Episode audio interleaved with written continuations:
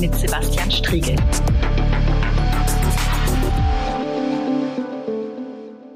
Ja, hallo und äh, willkommen bei einer neuen Folge der großen Anfrage. Wir haben im Podcast ja bereits des Öfteren über den antisemitischen, rassistischen und frauenfeindlichen Anschlag von Halle gesprochen. Das hat mehrere Gründe. Der Anschlag ist hier passiert, in der Stadt, in der ich lebe und der Kampf gegen Rechts ist eines der Themen, mit denen ich mich politisch beschäftige, schon seit vielen Jahren und äh, zusätzlich leite ich auch den Untersuchungsausschuss, der sich mit den Ereignissen befasst.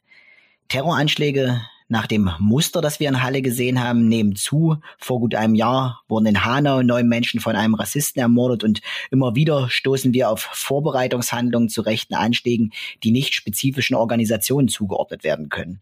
Heute wollen wir deshalb hier noch einmal eine andere Perspektive aufmachen, eine, die mehr nach Hintergründen fragt. Wie kommt ein solcher Anschlag zustande? Was führt dazu, dass ein Mensch scheinbar allein und aus eigenem Antrieb handelnd sich Waffen verschafft und loszieht, um Menschen, die er als Gegnerinnen und Gegner identifiziert hat, zu ermorden? Um diesen Fragen auf den Grund zu gehen, habe ich die Psychologin Marina Weißband eingeladen, die in Bezug auf Anschläge wie den in Halle den Begriff des stochastischen Terrorismus in die Diskussion eingebracht hat. Herzlich willkommen. Hi. Marina, vielleicht kannst du uns zu Beginn kurz erläutern, was du unter stochastischem Terrorismus verstehst. Wie kann Terror denn stochastisch sein? Mhm.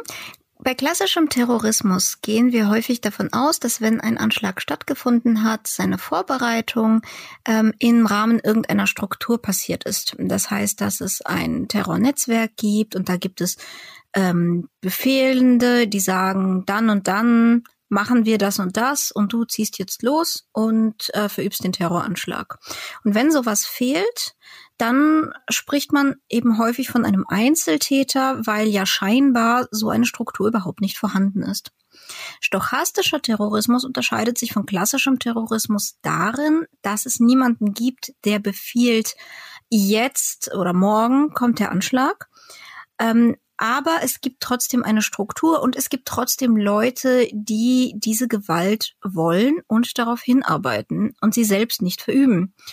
Und ähm, das Stochastische am stochastischen Terrorismus ist, dass diese Leute eine Atmosphäre erzeugen, ähm, Narrative, die Gewalt immer wahrscheinlicher machen. So wahrscheinlich, dass allein nach statistischen Gesetzen irgendwo irgendwer einen Terroranschlag verübt. Ähm, die Menschen, die das wollen, können selbst nicht sagen, wo oder wann oder wie etwas passiert, aber sie können darauf hinsteuern, dass es mit an Sicherheit grenzender Wahrscheinlichkeit passieren wird.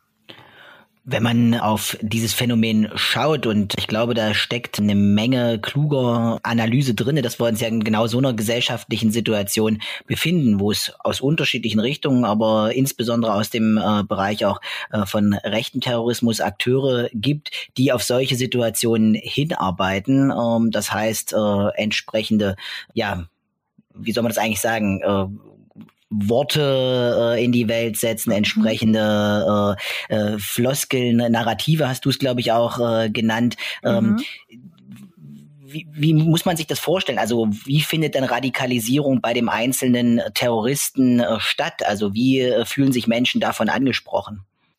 Es ist eine ganze Reise und äh, diese Reise haben kluge Menschen schon analysiert äh, mit Hilfe der Pyramide der Gewalt. Das ist ein Konstrukt aus der Soziologie, das ähm, beschreibt, wie es zu Femizid kommt, aber auch zum Genozid.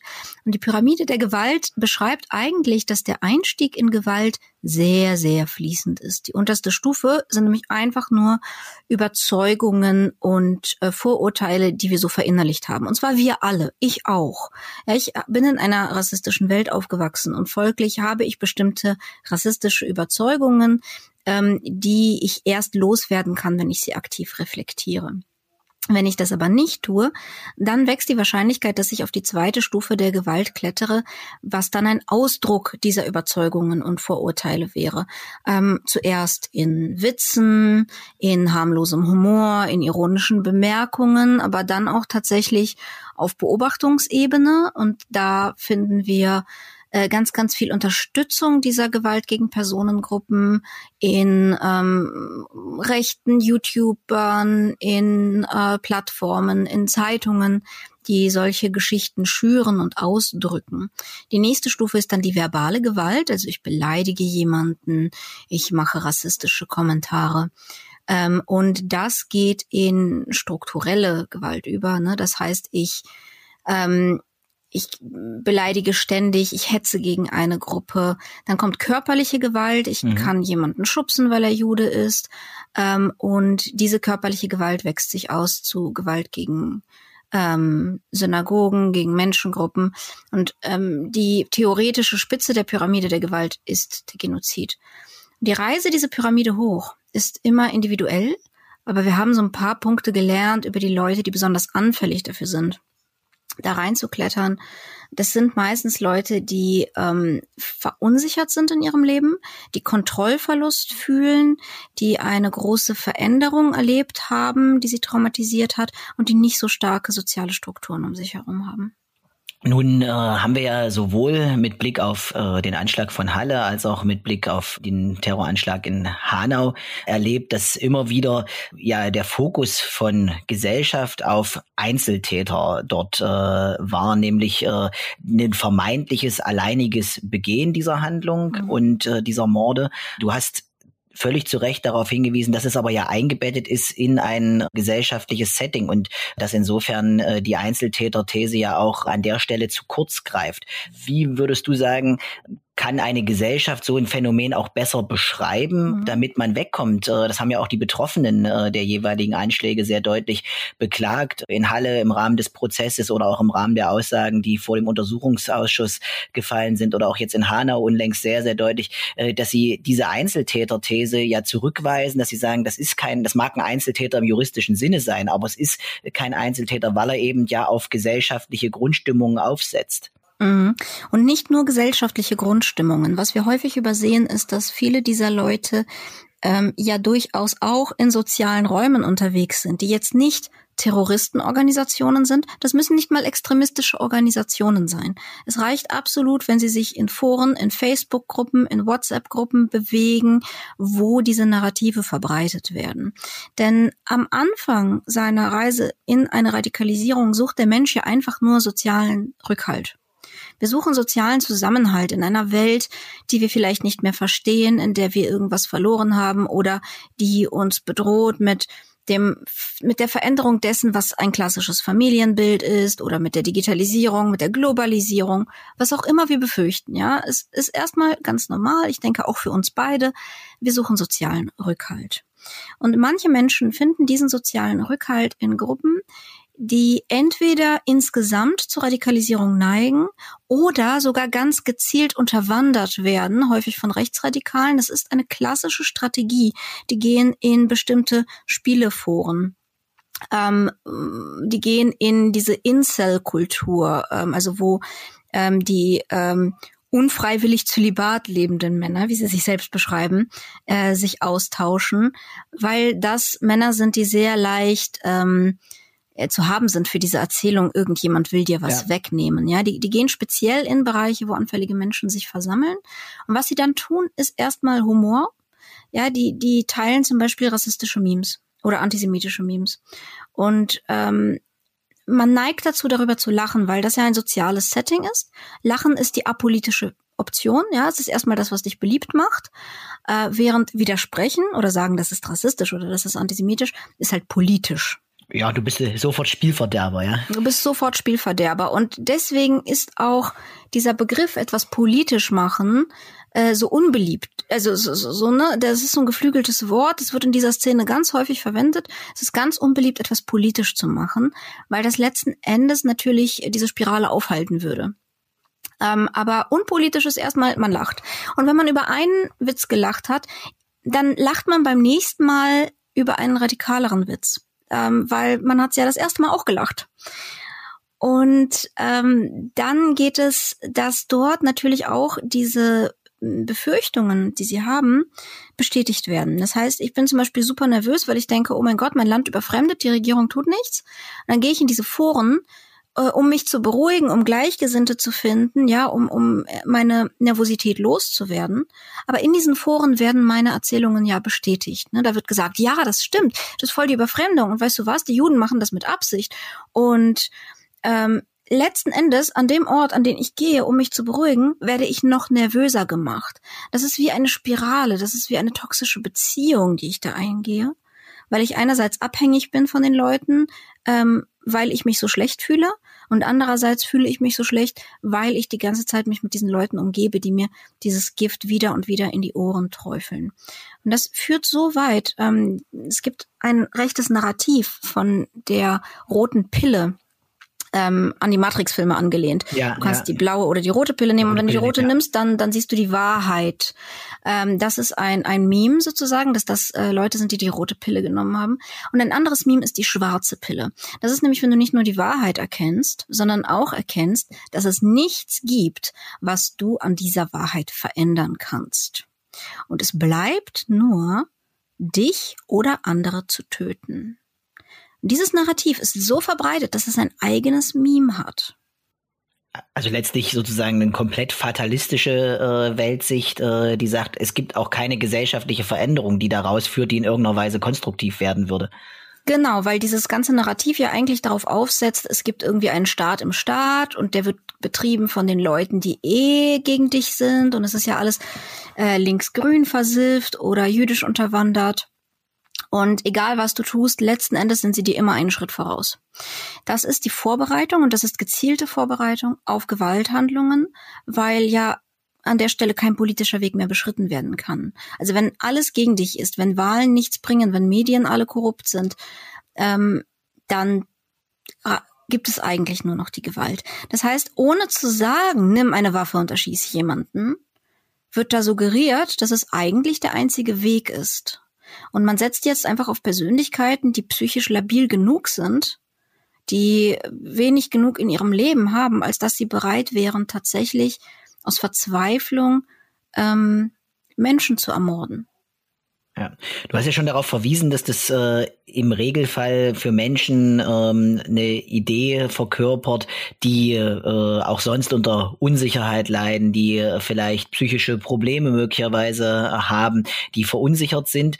Und insofern ist ja die Frage, wenn wir solche Taten erleben, sowohl mit Blick auf äh, den Anschlag von Halle als auch mit Blick auf äh, den Rassisten, der in Hanau neun Menschen ermordet hat, ist ja sofort auch so eine gesellschaftliche Entlastung äh, da gewesen. Naja, also das war ein Außenseiter in Halle, ne? der hatte doch überhaupt keine Sozialkontakte, hing äh, nur in seinem Zimmer rum und äh, in Hanau, der war psychisch erkrankt das ist ja eine, eine Entlastungsfunktion mhm. für Gesellschaft. Also da fehlt es ja auch an einer gesellschaftlichen Verantwortungsübernahme, dass es irgendwo Punkte gibt, wo Gesellschaft auch ja Möglichkeiten hat, auf eine Veränderung einer solchen Situation einzuwirken, dass Menschen verunsichert sind, dass äh, Menschen keine Hilfe bekommen, wenn sie zum Beispiel äh, in äh, psychischen Krisen sind. Ähm, was würdest du dazu sagen? Ich meine, natürlich verstehe ich das. Als Gesellschaft habe hab ich ja ein Interesse, mich zu entlasten. Ich will ja nicht verantwortlich sein, zumal was würde bedeuten, verantwortlich zu sein? Würde das bedeuten, nehmen wir an, ich konfrontiere, dass Antisemitismus etwas ist, das in der Mitte dieser Gesellschaft blüht. Was mache ich damit? Es fällt schwer, als generelle ähm, Handlungsoption zu sagen, ja, wir als Gesellschaft sind mitverantwortlich. Aber das sind wir. Ähm, ich finde es zielführender zu fragen, okay, was können wir denn dann ganz konkret tun? Und ich finde, Schritt eins ist zu erkennen, dass wir alle mindestens auf der untersten Stufe der Gewaltpyramide stehen. Wir alle. Ähm, dass wenn ich mich in einem Flughafen ein zweites Mal nach einem Araber umdrehe, das in dem Fall Rassismus ist. Ähm, und dass ich dazu stehen muss und das konfrontieren muss innerlich, weil ich ich werde wahrscheinlich in meinem Leben keinen Terroranschlag verüben, aber ähm, selbst diese winzige Überzeugung trägt natürlich bei zu einem gesellschaftlichen Klima. Und äh, wenn ich das Klima verbessern möchte, dann fange ich tatsächlich am besten bei mir an und ich bin ganz, ganz ehrlich und reflektiere, jo, das ist ein rassistischer Gedanke. Und das ganz Wichtige dabei ist, für Menschen zu verstehen, das ist nicht schlimm. Das sagt nicht, dass du Rassist bist. Weil ich glaube, viele Menschen schieben diese Narrative weg und sagen Einzeltäter und psychisch krank, weil sie Angst haben, selber Rassisten zu sein, in dem Moment, wenn sie, wenn sie feststellen, sie könnten so eine Struktur irgendwie unterstützen. Mhm. Aber das ist nicht so. Solche Strukturen werden nicht nur von Rassisten unterstützt, sondern ähm, sie prägen sich aus in einer Gesellschaft, die eher wegschaut, ja, weil, weil sie so viel Angst davor hat, Rassistin zu sein.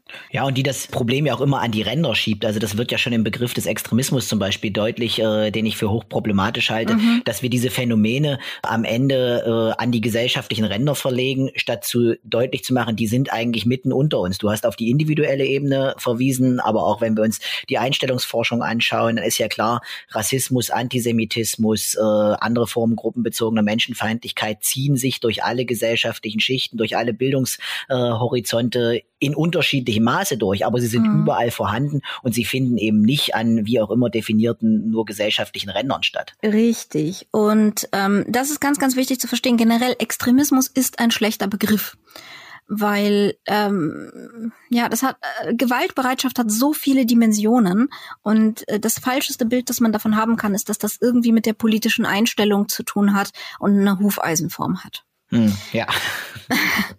Aber leider immer noch sehr, sehr verbreitetes Narrativ. Ja, ist ja auch so schön, schön wirkmächtig. Äh, das äh, ist so gut vorstellbar ne? Äh, und ja, anwendbar für Sicherheitsbehörden. Aber das Hufeisen wurde erfunden, um die Rechten zu verharmlosen. Das ist äh, sein Zweck.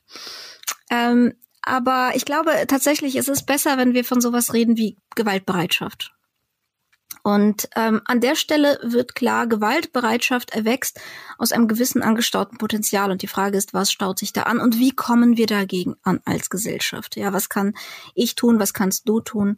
Eine Sache, die ich gefunden habe, ist, dass die Voraussetzung für äh, diese Art von Radikalisierung immer irgendwie mit einem gefühlten Kontrollverlust zu tun hat. Mit nichts, was ich sage, will ich jetzt im Übrigen äh, Rassisten, Antisemiten und Terrorattentäter äh, beschützen oder legitimieren oder sonst was. Ne? Ich suche nach Erklärungsansätzen und versuche konstruktiv äh, Prävention zu machen.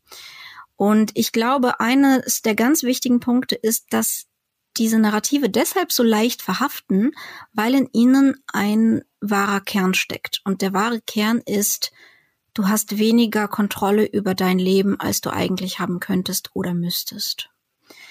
Äh, und die Frage, wer die Kontrolle wegnimmt und warum, ist völlig zweitrangig. Aber die Wahrheit ist, dass wir eine Gesellschaft haben, in der viele Menschen vereinsamen. Wir haben eine Gesellschaft, in der Menschen mit psychischen Problemen keine Hilfe finden. Wir haben eine Gesellschaft, in der ähm, Geldsorgen existenziell werden können. Ja. Ähm, und wir haben eine Gesellschaft, die sich grundlegend wandelt. Und wir werden an diesem Wandel nicht notwendigerweise ausreichend beteiligt, je nach unserem Bildungshintergrund und der Art, wie wir vernetzt sind. Und das bedeutet für Menschen, die nicht gut vernetzt sind, dass sie einfach abgehängt werden. Und das ist, was sie fühlen. Das heißt, ein konstruktiver Ansatz, damit umzugehen, wäre, wir erhöhen demokratische Beteiligung. Wir erhöhen Beteiligung an gesellschaftlichen Diskursen und an Wandlungsdiskursen. Und wir lassen Menschen stärker mitsprechen. Und ich kann es völlig verstehen, wenn du jetzt geschockt ausrufst, was die Menschen mitsprechen lassen, die, die, die sich irgendwie in irgendwelchen Foren radikalisieren. Ja, genau die.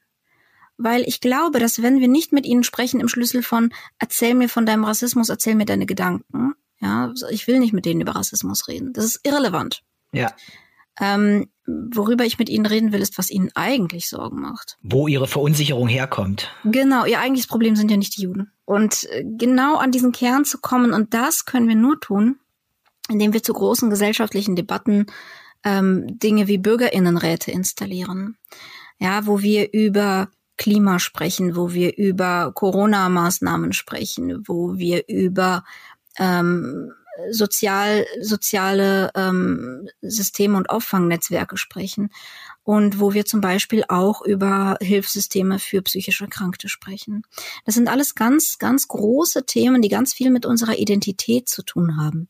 Und wo es um Identität geht, reicht meines, äh, meiner Erkenntnis nach diese repräsentative Demokratie nicht aus, weil Identitätsfragen so schmerzhaft sind und weil ähm, im Bundestag oder auch in den Landtagen ja doch eine gewisse Vorauswahl an Identitäten sitzt, die repräsentieren. Mhm. Die sind zwar gewählt, aber sie decken nicht unbedingt die ganze Breite der Bevölkerung ab viel, viel weniger vielfältig als das, was wir an Bevölkerungsnormalität äh, in diesem Land äh, haben. Äh, und zwar in mit Blick auf alle Aspekte, ja. Von Bildungshorizonten angefangen und Bildungsabschlüssen äh, bis hin äh, auch zu einer gesellschaftlichen Vielfalt der Herkünfte, die sich ja in den Parlamenten nur sehr unzureichend abbildet. Absolut. Und ein Faktor, der seltsam selten genannt wird, ist die, die Vernetzung die sozialen Kontakte, das eigentliche Kapital, ja. ja. In, ähm, äh, per Definition praktisch sitzen in den Parlamenten ja gut vernetzte Menschen, die sich oft nur sehr schwer vorstellen können, wie das Leben aussieht, wenn man dieses Kapital nicht hat. Und ich bin selber Immigrantin. Ich bin in dieses Land gekommen. Ich habe mich selber auf dieser Abschiebebank gefühlt. Ich habe gedacht, äh, Politik hat eh nichts mit mir zu tun, weil man in der Politik überhaupt nichts werden kann ohne Vitamin B. Und ich hatte das Glück, den Sprung geschafft zu haben, aber ich bin ja dahingehend leider eine völlige marginalisierte Zahl. Ähm, und ich kann sehr gut verstehen, wie Menschen sich fühlen, die einfach nicht gut vernetzt sind und sich Menschen ansehen, die gut vernetzt sind. Und dann liegen natürlich Verschwörungstheorien nahe. Woran das liegt, dass die anderen äh, da ja. den, äh, den Vorteil haben und entsprechend in gesellschaftlich höher angesehene Positionen kommen und so weiter, ja. Genau, und darüber müssen wir reden und wir müssen eben Werkzeuge finden, wie wir genau mit den Menschen reden, ähm, die nicht gut vernetzt sind. Und zwar nicht auf Pegida-Demos. Ja, also nicht in deren Setting, sondern. Nicht in, in deren Settings, genau, nicht in deren Narrativen, nicht in deren Settings, sondern in, auf neutralem Boden. Und äh, über Themen, die sie dann tatsächlich beschäftigen. Und das wird natürlich anfangen, wenn ich frage, was beschäftigt dich? Dann wird die Person sagen, ja, die, die, die Juden. Und dann muss ich aber weiter fragen, warum die Juden? Was machen die? Wie wirkt sich das auf dein Leben aus? Was sind deine Ängste in deinem Leben? Letzten Endes ist das ja psychologische Arbeit.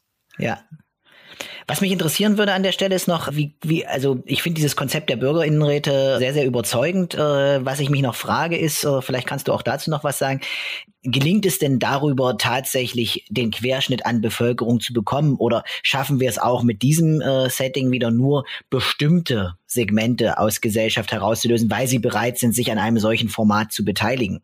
Mhm. Also es ist auf jeden Fall breiter, zumindest von dem, was wir aus der Anwendung in Frankreich und in Irland wissen. Ähm, es, ich glaube, es gibt ein paar Erfolgsfaktoren, ne? wie immer. Es gibt kein Allheilmittel und es kommt extrem darauf an, wie es umgesetzt wird, gerade bei Bürgerinnenräten. Und ähm, hier ist einer der Schlüssel früh, sehr klar, gut kommunizieren. Was ist das? Äh, was wird da passieren und was wird mit den Ergebnissen passieren und wie verbindlich sind sie? Das ist super wichtig, äh, weil das schlimm, schlimmer als keine Beteiligung ist Placebo-Beteiligung. Also ja. ich höre mir mal die Sorgen der Leute an, ich lasse sie mal arbeiten, ich lasse sie vielleicht sogar abstimmen und dann nehme ich das als Empfehlung. Ja, das ist, ähm, das erzeugt noch mehr Frust und äh, ist total kontraproduktiv. Das heißt, wenn ich Leute mitbestimmen lasse, muss es verbindlich sein. Das zweite ist, ähm, die, Bürger, äh, die Bürgerinnenräte müssen gelost sein. Und äh, das dritte ist, sie müssen ähm, so niedrigschwellig sein, dass sich eben auch Leute eingeladen fühlen, die erstmal ein Misstrauen gegen den Staat haben, möglicherweise nicht ganz zu Unrecht. Ja. Lass uns, bevor wir auf die, auf die Zielgerade miteinander einbiegen, noch einen äh, Punkt anschauen. Wir haben jetzt auf die gesellschaftlichen Voraussetzungen und auch gesellschaftliche Konzepte äh, geschaut, die helfen können, Verunsicherung zu reduzieren, mit Menschen ins Gespräch zu kommen, auch äh, gesellschaftlich Diskussionsprozesse zu verbessern. Äh, du hast die Bürgerinnenräte erwähnt. Ähm, nun sind wir aber trotzdem ja beim stochastischen Terrorismus mit Leuten konfrontiert, die bereits äh, eine Radikalisierung mit einiger Wahrscheinlichkeit hinter sich haben, die also in der Pyramide der Gewalt bereits nach oben geklettert sind. Das heißt, es wird auch eine sicherheitspolitische Antwort auf äh, solche Phänomene geben müssen. Es ist auch eine Aufgabe für Sicherheitsbehörden, Polizei, Geheimdienste, äh, sich mit diesem Phänomen zu beschäftigen. Und wenn wir in die Vergangenheit schauen, dann ist jedenfalls mein Eindruck als jemand, der über viele Jahre Innenpolitik äh, gemacht hat und weiterhin macht, weder die polizeilichen Strukturen noch äh, unsere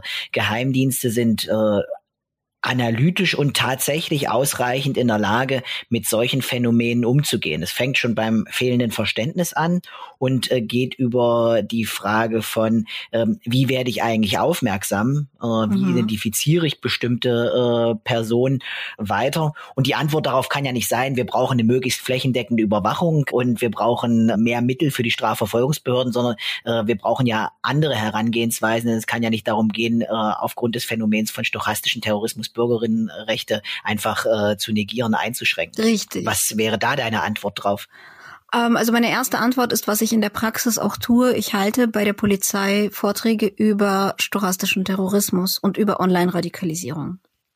Weil ich glaube, das ist so das allererste, was mir auch immer auffällt, wenn ich per Facebook Morddrohungen kriege und ich gehe damit zur Polizei und dann werde ich ganz oft auf der Wache gefragt, ja, aber war das jetzt nur auf Facebook oder im echten Leben? Mhm, ja. Und ja, dann loggen sie sich doch nicht ein. Was ich super witzig finde. Ähm, also da fehlt es offensichtlich einfach an Verständnis, was das Internet ist, was da passiert und dann ist natürlich noch weiter. Ne? Wo sind die Gruppen, in denen diese vulnerablen Leute sich treffen, äh, die von rechten Netzwerken getargetet werden? Wo treffen sich die Rechten, um diese Dinge zu planen? Das gibt es ja auch. Ne? Und das ist auch bekannt. Und mehr und mehr kommen die Strafverfolgungsbehörden ja auch dahinter, sich diese Räume auch mal anzuschauen. Ähm, es müssen halt nicht alle überwacht werden, solange jemand in diesen Räumen sitzt und mithört. Ähm, und die sind also inzwischen so verbreitet und es ist so klar, wo das passiert, wo diese Radikalisierung passiert, aber auch wo die Planung passiert dass man da eigentlich relativ gut mithören kann. Und dann reicht es eben, jene zu beobachten, die in diesen Gruppen sind. Und es ist nicht ganz trivial, da reinzukommen manchmal, aber äh, das traue ich doch dem, dem Staatsapparat zu. Ähm, wenn schon Privatleute das regelmäßig machen. Und das ist ja ähm, eigentlich die Arbeit, die zum Beispiel die Antifa macht ist genau diese Gruppen äh, zu identifizieren, äh, mit drin zu hängen, zu gucken, was passiert da, welche Narrative werden da verbreitet und wer ist da alles beteiligt. Äh, und das ist ganz, ganz wichtige Arbeit, die eigentlich natürlich die Polizei machen sollte. Ja, dass da also auch der Staat nach den Rechten sieht und äh, sich genau. an der genau. Stelle äh, um. Genau, also ich will nicht sagen, dass er das gar nicht tut. Das wächst jetzt schon und wie gesagt, ich werde auch immer häufiger eingeladen zu so Schulungen, was ja auch ein gutes Zeichen ist. Ähm, aber ja, das, das Verständnis wächst nur sehr, sehr langsam. Und sich eben anzugucken, ne, ja, der sitzt vielleicht allein den ganzen Tag in seiner Wohnung. Aber was tut er dort? Also diese Vorstellung, dass wir unbedingt irgendwo hin müssen und uns mit jemandem vernetzen müssen, hm, ist, ist halt falsch. Er kann auch in Gamerforen rumhängen oder auf 9gag oder ähm, auf Discord und sich dort radikalisieren. Ja, und äh, auch da braucht es Aufmerksamkeit staatlicher Behörden. Wir haben in Sachsen-Anhalt ja ähm, versucht, über den Koalitionsvertrag äh, einen Vorhaben anzustoßen und es ist auch inzwischen angestoßen, nämlich die Internetstreife, wo die Idee ja tatsächlich auch ist, äh, dass die Polizei nicht nur im analogen äh, Leben und im analogen Raum unterwegs ist und auf Streife geht, sondern tatsächlich auch äh, das im Online-Raum tut. Das heißt, grundsätzlich dort unterwegs ist, eine Aufmerksamkeit hat mhm. und B auch äh, in der analogen Welt würde man das kriminalitätsbelastete Orte nennen, ja, also sprich mhm. an Orten, wo die Erfahrung besteht, dass es hier zu Vorbereitungshandlungen für Straftaten zum Beispiel kommen könnte, mhm. tatsächlich präsent zu sein. Ähm, die Erfahrung nach jetzt, ich glaube, zweieinhalb Jahren äh, ist, Polizei ist da noch sehr zurückhaltend, also es ist passiert, aber bisher äh, haben das einige wenige Beamte beim LKA quasi nebenbei zu ihrer normalen Tätigkeit äh, gemacht. Und mein Eindruck wäre, wir müssen da wesentlich aktiver werden äh, und es braucht mehr personelle Ressourcen und vor allem auch eine grundsätzliche Zuständigkeit, eben wirklich hinzuschauen äh, und das als echte Aufgabe und auch als dauerhafte Aufgabe zu sehen, dass Staat an solchen Stellen auch präsent ist und dass Bürgerinnen und Bürger auch wissen, ja, äh, also hier geht es nicht um Überwachung, aber ähm, auch im Online-Raum äh, kommt ab und zu mal eine Polizeistreife vorbei. Das ist genau, das, das kann tatsächlich ein Effekt sein. Ähm, die Orte, wo Polizeistreifen offen sein werden, werden allerdings nicht die Orte sein, wo Leute sich radikalisieren. Und deswegen braucht es neben der Streife auch sozusagen Undercover Cops. Ähm, weil die Rechten suchen sich ja ganz gezielte Orte, wo sie diese Radikalisierung machen. Und ähm, sobald sie sehen, ah, hier ist irgendwie eine Polizeistreife, werden sie ganz, ganz schnell den Ort wechseln. Und das Internet kann potenziell unendlich viele neue Orte erschaffen, im Gegensatz zu so einer Stadt, die davon ja. eine endliche Anzahl bietet. Und deswegen bräuchte es hier halt zusätzlich noch ein anderes Vorgehen, nämlich dass tatsächlich diese Strukturen, also ich spreche jetzt wirklich von rechtsradikalen Strukturen, wo äh, Vergewaltigungsdrohungen äh, gezielt zentralisiert geplant werden, ja, dass da eben auch Undercover-Leute drin sind. Ja. Ich will noch eine letzte Frage loswerden, nämlich äh, zu dem, was jeder und jede von uns äh, tun kann. Es ist eine Aufgabe für staatliche Strukturen, für Sicherheitsbehörden, Polizei, Verfassungsschutz, äh, in solchen Zusammenhängen tätig zu werden. Äh, du hast auf die gesellschaftlichen Voraussetzungen für mehr Arbeit gegen Kontrollverlust und gegen Verunsicherung äh, und auf Konzepte da verwiesen. Ich würde äh, gerne ganz zum Schluss noch auf die Frage kommen, was kann jeder Einzelne, jede Einzelne von uns tun, um tatsächlich auch im eigenen Umfeld und in dem, wo wir unterwegs sind, äh, solchen, solchem Raufklettern auf die Gewaltpyramide zu widerstehen und äh, da auch sozusagen Stopp, Stoppzeichen äh, zu setzen. Mhm. Was können wir da tun? Es gibt zwei Dinge. Das erste ist Counterspeech. Das heißt, wo dir ähm, ein antisemitischer Witz begegnet, äh, wo dir ein Getuschel begegnet, irgendwas Verschwörungstheoretisches im öffentlichen Raum, zu sagen, hey, ähm, das ist antisemitisch, weil ähm, und zwar, es, es ist ganz okay, dabei freundlich zu bleiben, weil viele Leute das einfach nicht wissen. Ja, viele Leute, die zum Beispiel von Kulturmarxismus sprechen, verstehen nicht, dass das eine antisemitische Dogwhistle ist. Ähm, aber einfach freundlich darauf hinzuweisen und immer die Handlung, nicht die Person. Also nicht du bist Antisemit, sondern das ist antisemitisch. Und das hat eine zweifache Wirkung. Erstens könntest du möglicherweise eine Person, die das gar nicht weiß, äh, darüber aufklären und dann ist sie dir dankbar. Oder ähm, was du halt tust, ist dieses, äh, jemand macht einen Witz und andere lachen, weil es das sozial akzeptable ist, zu durchbrechen, indem du derjenige bist, der Spielverderber spielt und äh, anderen aber auch dann erleichtert zu reflektieren, möchte ich gerade überhaupt lachen? Ist mir das überhaupt recht gerade? Ähm, das ist so das Erste. Also Counterspeech ist ganz, ganz wichtig, auch für mich als Betroffene. Ja, wenn ja. ich Antisemitismus abkriege, ich kann, ich habe nicht die Kraft, jedes Mal was dagegen zu sagen. Ich brauche Leute aus der Mehrheitsgesellschaft, die dagegen sprechen. Einfach nur, um den Eindruck zu haben, okay, die Welt ist noch okay, ich muss nicht meine Koffer packen.